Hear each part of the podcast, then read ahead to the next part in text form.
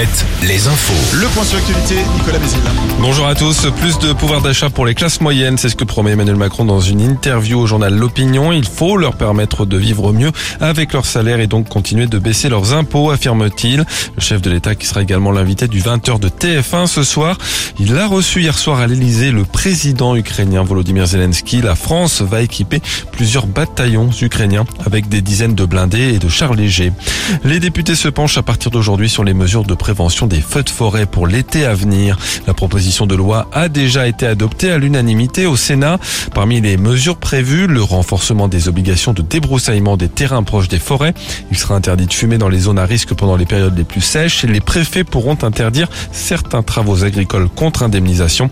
L'été dernier avait été marqué par des feux d'une ampleur record en Anjou, en Charente ou encore en Gironde. Le décret qui autorise le retour au travail des soignants non vaccinés contre le Covid entre en vigueur aujourd'hui. Il a été publié hier au journal officiel. La mesure concerne quelques milliers de soignants.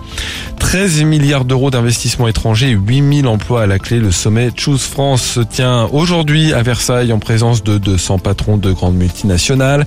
Objectif, les inciter à investir dans le pays. 28 investissements doivent être annoncés, dont l'un dans le sud de la Charente-Maritime pour la cimenterie Calcia à Bussac.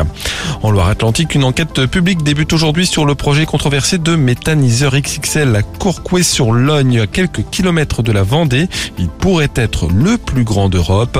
La mairie et le département sont contre, pointant les possibles nuisances environnementales et olfactives ou encore la circulation que le projet engendrerait sur un réseau routier inadapté. Autre projet de méthaniseur, cette fois en Maine-et-Loire au Lyon-d'Angers. Une conseillère municipale de Segré en Anjou Bleu a déposé un recours contre l'arrêté préfectoral qui autorise l'exploitation du futur méthaniseur. Elle affirme entre autres que sa cuve serait située en zone inondable, ce qui présenterait un risque pour l'environnement. Et un mot de sport avec la Ligue 1 de foot. Angers battu par Marseille hier soir 3 buts à 1. L'OM troisième à un point de lance. Nantes toujours en position de relégable après un match nul 0-0 contre Toulouse.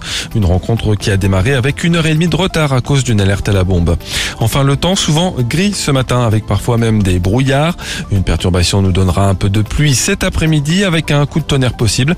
Les maxi en baisse 17 à La Roche-sur-Yon, 18 à Poitiers, 20 à Bordeaux. Très bonne matinée à tous.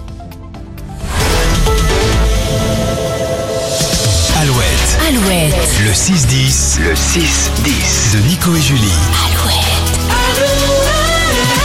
Et tout au long de la semaine, vous allez pouvoir continuer.